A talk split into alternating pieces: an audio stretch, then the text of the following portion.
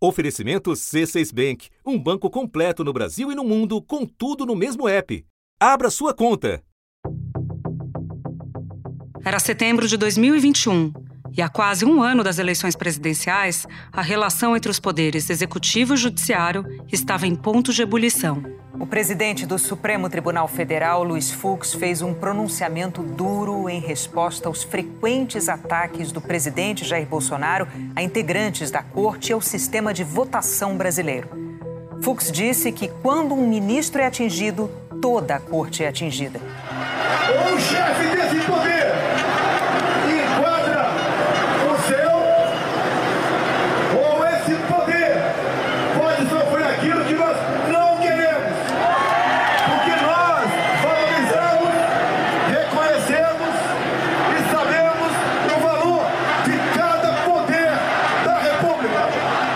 altas cortes tentaram impor limite aos ataques frequentes contra a democracia. Por seis votos a um, o Tribunal Superior Eleitoral decidiu então cassar a, o mandato do deputado do Paraná, que é o Fernando Franceschini, que divulgou fake news sobre as urnas eletrônicas. Ele afirmou, sem apresentar qualquer prova, que as urnas eletrônicas foram adulteradas para impedir a eleição do presidente Jair Bolsonaro. É considerado histórico porque estabelece estabelece uma punição gravosa para casos envolvendo fake news num placar quase unânime, né, de seis. Bolsonaro recuou, mas não durou muito. Oito meses depois, com pautas aprovadas no Congresso e de olho na campanha presidencial, o chefe do executivo voltou à tática do enfrentamento. O Supremo Tribunal Federal formou maioria para condenar o deputado bolsonarista Daniel Silveira, do PTB. O resultado pode fazer com que Silveira perca o mandato e fique inelegível considerando que ao presidente da República foi confiada democraticamente a missão de zelar pelo interesse público, a graça inclui as penas privativas de liberdade, de multa. Artigo 1.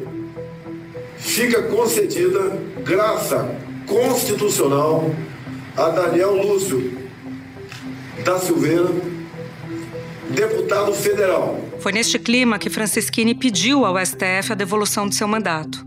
E o indicado número um de Bolsonaro à mais alta corte do país entregou a encomenda. O ministro Nunes Marques suspendeu a determinação do Tribunal Superior Eleitoral de cassar o mandato do deputado estadual do Paraná, Fernando Francischini. Levando para dentro da Suprema Corte o conflito entre poderes. Não é nada, absolutamente nada trivial, né, que um ministro do Supremo, com uma decisão liminar, portanto monocrática, derrube uma decisão colegiada do Tribunal Superior Eleitoral. Os ministros do Supremo, todos os que eu conversei, dizem que foi. Um disse que é uma decisão horrível do Cássio. O outro diz que é um absurdo e cria muita tensão. Os magistrados reagiram, mas logo foram barrados pelo ministro número 2 de Bolsonaro no STF. O julgamento foi suspenso porque o ministro André Mendonça pediu vista. Ao pedir vista, o ministro André Mendonça alegou que estaria evitando eventuais decisões conflitantes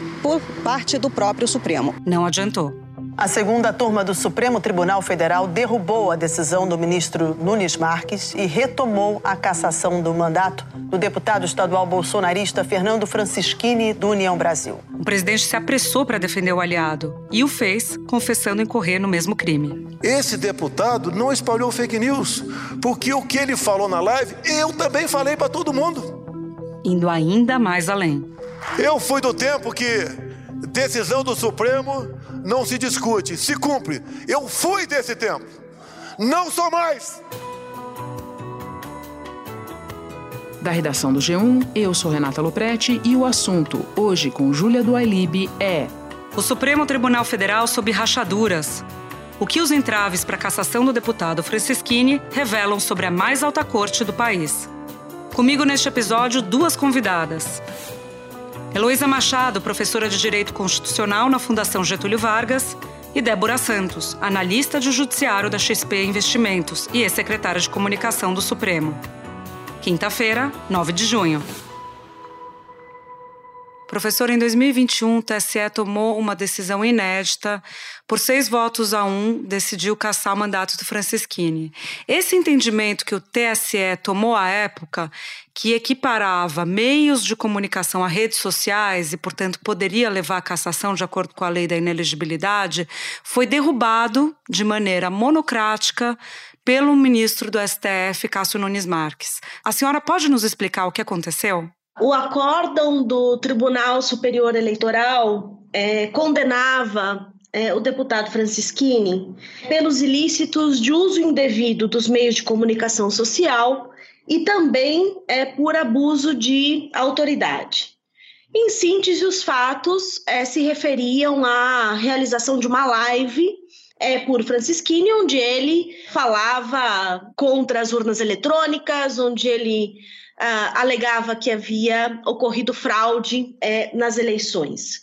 Isso foi é, levado para uma investigação da Justiça Eleitoral e, na última instância da Justiça Eleitoral, que é o Tribunal Superior Eleitoral, ele foi condenado por essa ampla margem aí de votos, por 6 a 1, por esses dois é, ilícitos. Quando ele procura uma resposta, um amparo do Supremo Tribunal Federal, ele faz isso de maneira a escolher o ministro Nunes Marques. Né? Então, acho que antes da gente entrar no mérito em si da decisão, a forma pela qual Francisquini recorreu ao Supremo ah, foi muito questionada. Ninguém entendeu direito por que, que o presidente do Supremo, o Luiz Fux, passou essa decisão, essa ação para o Nunes Marques. E aí o Fux alegou que há uma prevenção, ou seja, ele já tinha preventivamente é, temas, ações nessa mesma direção. Mas há controvérsias. Há ministros dentro do Supremo que dizem que não, que teria que ter sido por, por a gente chama de roleta russa, né? Mas por sorteio, como é, em geral, as decisões, como são definidos né, os relatores dos, do, desses casos. E, coincidentemente ou não, a verdade é que Nunes Marques deu uma decisão monocrática, essa sim, bastante excepcional, cheia de excepcionalidades é, processuais, e suspendeu por alguns dias aquela decisão do Tribunal Superior Eleitoral até que a segunda turma não referendasse a sua liminar. Alguns ministros com quem eu conversei destacavam o fato de o ministro Nunes Marques não ter esperado nem o recurso extraordinário, que é um instrumento que chega no STF, né, sair do TSE para tomar a decisão dele de derrubar o que o TSE havia entendido, né? Ela foi uma decisão monocrática bastante excepcional em termos processuais, porque não houve essa avaliação a partir de um caso recebido no Supremo, né? Foi como uma carona que Francisquini tomou numa ação de controle de constitucionalidade que Nunes Marques relata, que é uma DPF, e numa petição avulsa, vamos dizer assim, solta, é, ele pede é, pediu ali a, a, a, derrubada da decisão do TSE e, surpreendentemente, isso foi acolhido ali monocraticamente pelo é, ministro Nunes Marques. A tese central da decisão dele, de fato, é o seguinte: ele entende que no julgamento do caso do deputado Fernando Francischini, o Tribunal Superior Eleitoral acabou colocando uma nova tese, mas que esta nova tese não pode ter esses efeitos retroagindo para as eleições de 2018, que por conta da cassação do mandato de Francisquini, outros três parlamentares perderam os mandatos. Portanto, ele precisava tomar essa decisão e ela teria que ser rápida, por quê? Para não prejudicar o partido. Em outra decisão, o ministro Nunes Marques suspendeu a cassação do mandato do deputado Valdevan 90 do PL, partido do presidente Jair Bolsonaro. Valdevan teve o mandato cassado por abuso do poder econômico e compra de voto durante a campanha eleitoral de 2018. Um ponto importante para a gente ressaltar é que ele deu essa decisão monocrática e indicou, né, através de falas ali é, do seu gabinete, de que não colocaria essa decisão monocrática em julgamento de seus pares. Né? É, e isso gerou ali uma, uma resposta muito é, negativa por parte é, dos demais ministros. E quando chegou um recurso contra a decisão de Nunes Marques, que indicava que essa decisão era ilegal, inclusive com argumentos muito fortes de fraude na distribuição do processo, ele resolve pautar ali na segunda turma e com um jogo combinado com o ministro André Mendonça, aquele julgamento sai do plenário virtual, né? Aquele recurso que inclusive acusava Francisquini de atuar com fraude processual, para o julgamento ficar na segunda turma, onde Nunes Marques e André Mendonça, de maneira nada surpreendente, ficaram vencidos e isolados.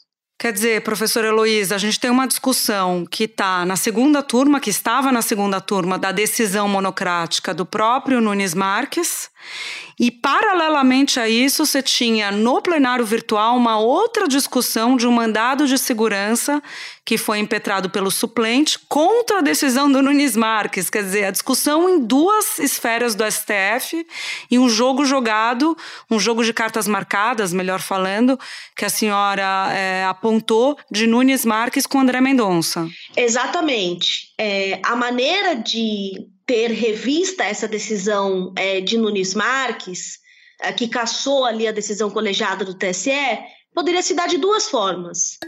Com uma iniciativa do próprio ministro, colocando para apreciação é, do colegiado, da segunda turma da qual ele faz parte, a avaliação sobre o referendo ou não dessa liminar, coisa que ele não tinha intenção de fazer, ou através de um recurso.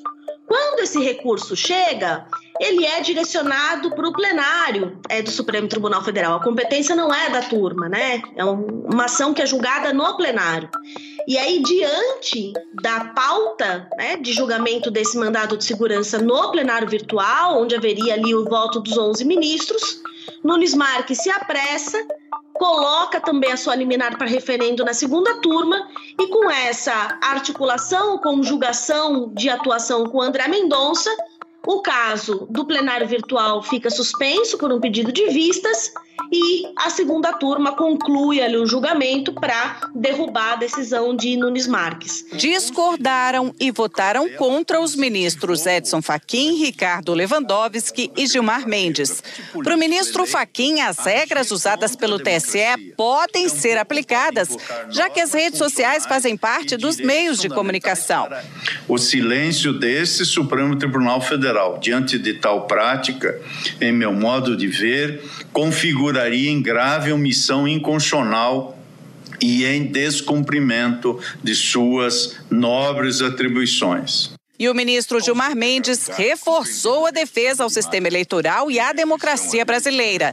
O discurso de ataque sistemático à confiabilidade das urnas eletrônicas, mais notadamente no dia das eleições, não pode ser enquadrado como tolerável, a meu ver, em um Estado democrático de direito. Então, foi bem é, evidente avaliar que Nunes Marques atuou de duas formas ali, né? Abusando dos seus poderes monocráticos, tanto na decisão em si, como também ao se negar e imediatamente colocar a decisão em referendo na segunda turma, coisa que ele só fez depois que já estava pautado um mandado de segurança que iria revisar sua decisão ali no plenário virtual. Professor, e para a gente terminar, o que esperar então dessa decisão do TSE que Nunes Marques tentou derrubar? Ela está valendo? Ela coloca balizas para 2022? Está valendo o que o ministro Alexandre de Moraes disse que quem não agir de acordo com a lei, quem colocar fake news sobre o processo eleitoral pode ter um mandato cassado? Olha, para além da dinâmica institucional interna do Supremo Tribunal Federal, que chama atenção nesse caso, esse caso é relevante pelo seu conteúdo. A gente tem uma decisão do Tribunal Superior Eleitoral muito firme em considerar abuso é, de autoridade e dos meios de comunicação social uh, quando se espalha fake news sobre a integridade das eleições. E com a derrubada dessa decisão de Nunes Marques pelo Supremo, a gente tem, é, vamos dizer assim, uma harmonia entre TSE e STF em relação à importância de preservar a integridade das eleições e de proteger esse processo eleitoral contra fake news, sobretudo que se destinam ali a questionar é, a neutralidade né, e a eficiência das nossas é, urnas eletrônicas. Que estava havendo fraude nas eleições de 2018. Ia se apertar o número, quando se apertava o número 1, já aparecia o 13 na tela e concluía a votação. Foram dezenas de vídeos, dezenas de pessoas ligaram para mim ao longo de toda a noite, daquela primeira votação do primeiro turno de 2018. Isso é uma verdade. E esse deputado foi caçado. O, o Bolsonaro está sendo acusado de espalhar fake news sobre as urnas eletrônicas há muito tempo. E ele tem toda a razão. É, ele deveria ser punido também. Se a gente olhar para os ministros que votaram na segunda turma e para também é, os que já votaram nesse caso do TSE, ministros do Supremo Tribunal Federal, a gente tem aí é, Lewandowski, Faquim, Gilmar Mendes, Alexandre de Moraes e Barroso, que já explicitamente se pronunciaram é, de maneira favorável a considerar é, essa disseminação é, de fake news contra as eleições como um ilícito eleitoral. Certamente, ministra é, Carmen Lúcia e Rosa Weber, que também já se pronunciaram outras vezes nesse mesmo sentido, compõem aí uma maioria bastante sólida para que qualquer é, ato nesse sentido durante as eleições seja prontamente responsabilizado. Professora, muito obrigada pela presença da senhora aqui no assunto. Até a próxima vez. Eu que agradeço. Espera um pouquinho que eu já volto para conversar com a Débora Santos. Com o C6 Bank, você está no topo da experiência que um banco pode te oferecer. Você tem tudo para sua vida financeira no mesmo app, no Brasil e no mundo todo. A primeira conta global do país e atendimento personalizado, além de uma plataforma de investimentos em real e dólar com produtos exclusivos oferecidos pelo C6 em parceria com o JP Morgan Asset Management. Quer aproveitar hoje o que os outros bancos só vão oferecer amanhã? Conheça o C6 Bank. Tá esperando o quê? C6 Bank. Bom, Débora, você que acompanha há muito tempo os trabalhos do STF sabe que geralmente há um sentimento de corpo forte entre os 11 ministros em situações de ataque. Nos últimos anos, os ataques foram inéditos, vindo principalmente vindos do Palácio do Planalto e de aliados do presidente. Então, o que a gente viu nesses últimos anos foi essa união. E agora, em casos recentes, como os de Daniel Silveira e agora o do deputado Francisquini, a gente vê alguma dissidência. O que, que, podemos falar sobre isso? Uma tendência desses ministros indicados pelo presidente é, votarem na contramão dos seus colegas? Qualquer comentário sobre essa situação que existe hoje entre o Poder Judiciário e o Poder Executivo precisa começar com: é, nós estamos muito longe é, de uma normalidade institucional ideal para um país democrático. É um tipo de, de ambiente em que a gente não, as, as instituições não funcionam normalmente. Os ministros do Supremo sempre tiveram um, o que a gente chama é, de botão de autopreservação. Então, se você, se você quer acionar esse botão de autopreservação, basta é, que haja um ataque ao que é a toga é, do ministro da Suprema Corte, ao que são as, as prerrogativas e, e, a essência de, de um ministro de uma corte constitucional com o papel e com o modelo da nossa corte. Então é isso que faz. É quando você diz que vamos é, desrespeitar decisões do STF, ou quando você diz que vai pedir o impeachment ou, ou tentar tirar do cargo o ministro do STF por conta de decisões que ele tomou, é, isso tudo faz com que os ministros olhem para si próprio como cada um um membro, um pedaço da instituição Supremo Tribunal Federal e um, e um pedaço da, da, da, cúpula, da cabeça do Poder Judiciário que está sendo é, atacado e que está sendo questionado. Em menos de 24 horas, duas iniciativas inusitadas do presidente Jair Bolsonaro aumentaram ainda mais a tensão entre os poderes da República.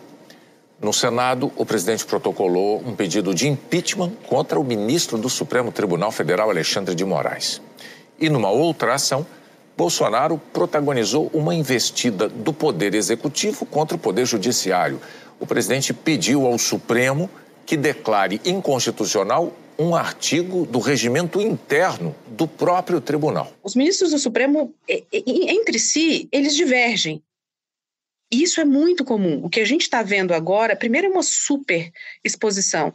Eu acompanho o Supremo Tribunal Federal diariamente, é, desde do início dos anos 2000.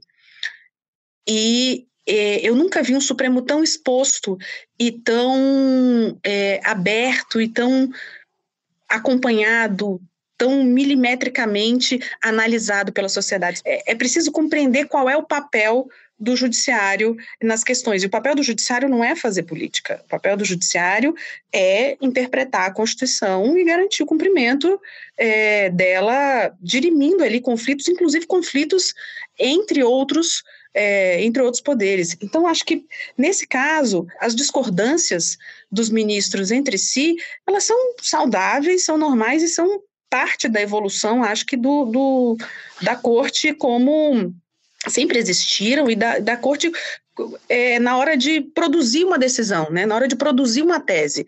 O dissenso é importante na hora de você produzir é, é, uma tese. Aí, é, ficar nessa. E agora com, com ministros indicados por pelo presidente atual da República, que está numa campanha é, eleitoral pela reeleição, isso acaba criando um, um ambiente polarizado na política, acaba criando, às vezes, uma polarização dentro do Supremo. Eu acho que confirma não só a politização, mas confirma uh, aquele. confirma o fato de que o presidente conseguiu, digamos assim, entre aspas, infiltrar na corte é, duas, dois ministros muito fiéis a ele, mesmo que as teses defendidas por ele sejam, é, sejam difíceis de serem é, sustentadas. Né? No final das contas, a culpa é do Senado. Porque o presidente da República, ele indica é, uma pessoa, um jurista, um magistrado, para ser membro do Supremo Tribunal Federal. Se o Senado não aprovar, o que, que acontece? Nada, o nome simplesmente morreu e, e aí o presidente tem que indicar um outro. O que também é inevitável por conta da, da, da, abertura. O que a gente precisa é separar, eu, eu entendo, esses momentos. Nos momentos de ataque, o Supremo vai se unir, de ataque à instituição. E aí, às vezes, o ataque a uma decisão ou a um ministro, é, ele representa um ataque à instituição. Quando o Supremo entende como ataque à instituição, eles vão se unir, eles vão se proteger. Mas isso não impede deles se criticarem entre eles. Isso, o inquérito das, das fake news, acho que é a maior prova é, dessa dinâmica. Há ministros no Supremo que não concordam com vários aspectos do inquérito das fake news, mas ele foi o inquérito foi autorizado, a criação do inquérito foi é, ratificada por unanimidade no plenário do Supremo. O inquérito tem sido um, uma espécie de escudo para proteger os próprios ministros do Supremo contra esses, esses ataques vindo de outras autoridades e de integrantes da sociedade. Enquanto bater no Supremo, criticar o Supremo e atacar o Supremo for uma espécie de estratégia eleitoral de um grupo político, vai ser bastante difícil a gente ver rachas assim muito, digamos assim, profundos no Supremo. Acho que, que ainda são superficiais as discordâncias, em alguns casos, e elas vão sempre acontecer, sempre aconteceram na história, mas a gente está num momento, eu entendo que o, o Supremo está num momento de. O que está vindo de fora é tão, é tão maior que suplanta é, essas, é, essas dificuldades internas nos momentos da autopreservação. Bom, Débora, para a gente terminar, é, o presidente da República, quando indica o ministro do Supremo e o seu entorno, né, o entorno do presidente, tem a expectativa de que esse ministro vai atuar alinhado ao Palácio do Planalto. É, não é sempre assim, a gente viu o caso mais emblemático, talvez recente, foi a votação do habeas corpus do ex-presidente Lula e o posicionamento dos ministros indicados pelo PT é, contrário à concessão do habeas corpus. E agora a gente vê a atuação de Nunes Marques e também de André Mendonça, mais Nunes Marques do que André Mendonça, alinhado ao Palácio do Planalto. Eu pergunto para você, o que podemos esperar daqui para frente, tendo em vista que há a possibilidade, em caso de reeleição, do presidente indicar, ou quem vencer, dois ministros do STF, Lewandowski e Rosa Weber, que devem se aposentar, indicar para a vaga deles, né? Esse nosso mecanismo de indicação é, de ministros para o STF não é, não é o melhor, mas é o que temos. Assim, é possível pensar em, em mandato para ministro do Supremo, é possível pensar em outros mecanismos, mas a gente precisa lidar com aquilo que temos na Constituição e é isso E, e, esse tema também, ao longo dos anos, ele tem sido, ele tem sido alvo de críticas. A gente já teve é, críticas porque o ministro era muito jovem, ou porque, ou críticas em relação, dúvidas levantadas em relação à qualificação de, de um candidato que acabou virando ministro. É uma corrida de enfim, pela preferência ali do presidente da República, são poucos os critérios constitucionais, né? Precisa ter idade, notório saber jurídico, reputação ilibada, mas é, são poucos os critérios constitucionais e é uma, uma prerrogativa do presidente da República. Acho que talvez o, o, e isso se faz em outras democracias mais maduras que a nossa. Por exemplo, nos Estados Unidos, a gente está vendo agora uma virada é, conservadora na Suprema Corte é, norte-americana. Com a aprovação de Amy Coney Barrett, a Suprema Corte americana passa a ter maioria de seis juízes conservadores e três progressistas. Leis como as que permitem o aborto e o casamento entre pessoas do mesmo sexo podem sofrer alterações ou até ser derrubadas. O mecanismo serve para isso. Se nós temos uma sociedade mais preocupada com valores conservadores e que elege um candidato mais conservador, é meio uma reação em cadeia de que essa sociedade queira uma Suprema Corte, por meio desse candidato, para comandar o país, é, queira uma Suprema Corte um pouco mais conservadora de novo, numa análise mais localizada aqui no Brasil e mais fria, acho que a gente vai ter, se, se é, for reeleito o presidente Jair Bolsonaro, a gente vai ter um, um, uma Suprema Corte aí um pouco mais conservadora do que, do que antes, e a gente tem que lidar com essas consequências, como, por exemplo, você ter é, autoridades em torno do presidente que gostariam de ser alçados ao cargo de ministro do Supremo e que acabam trabalhando nas suas posições atuais para que isso aconteça, o que não é o ideal, né? Porque aí você tem distorções que, que podem ir, como o fato de a gente ter é, hoje é, todos os dias se lê nos jornais e muitos momentos se lê nas próprias decisões dos ministros do STF é, uma certa, digamos assim, pouca propensão é, do, do Procurador-Geral da República, Augusto Aras, de se colocar contra o governo ou de contestar atos do governo, ou de, de enfim, fiscalizar é, de forma mais ativa os atos do governo, que é o papel principal é, do chefe do Ministério Público Federal. O Procurador-Geral da República, Augusto Aras, recorreu ao Supremo Tribunal Federal contra o inquérito que investiga a associação mentirosa feita pelo presidente Jair Bolsonaro entre a vacina contra a Covid e casos de AIDS. O Procurador-Geral da República, Augusto Aras, pediu ao Supremo Tribunal Federal o arquivamento do inquérito que apura se o presidente Jair Bolsonaro cometeu crime de prevaricação nas negociações para a compra da vacina indiana Covaxin. Procurador-Geral da República Augusto Aras defendeu ontem, em manifestação ao Supremo Tribunal Federal, que o perdão da pena concedido pelo presidente Jair Bolsonaro ao deputado federal Daniel Silveira, do PTB do Rio, é constitucional assim, nem se sabe exatamente se Augusto Aras é ou não candidato, porque não existe essa formalização, sou candidato ao Supremo Tribunal Federal, mas abre espaço para esse tipo de especulação e para comportamentos que não são, enfim, os mais adequados. Débora, muito obrigada pela conversa. Foi um prazer ter você aqui comigo no assunto. Tá bom, obrigada. Tchau. Este foi o assunto, podcast diário disponível no G1, no Globoplay ou na sua plataforma de áudio preferida. Vale a pena seguir o podcast na Amazon ou no Spotify, assinar no Apple Podcasts, se inscrever no Google Podcasts ou no Castbox e favoritar na Deezer. Assim você recebe uma notificação sempre que tiver um novo episódio. Eu sou a Júlia do Alibe e fico por aqui. Até o próximo assunto.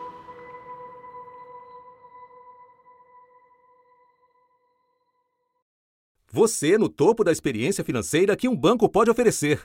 Escolha um banco completo no Brasil e em qualquer lugar do mundo. Abra sua conta no C6 Bank.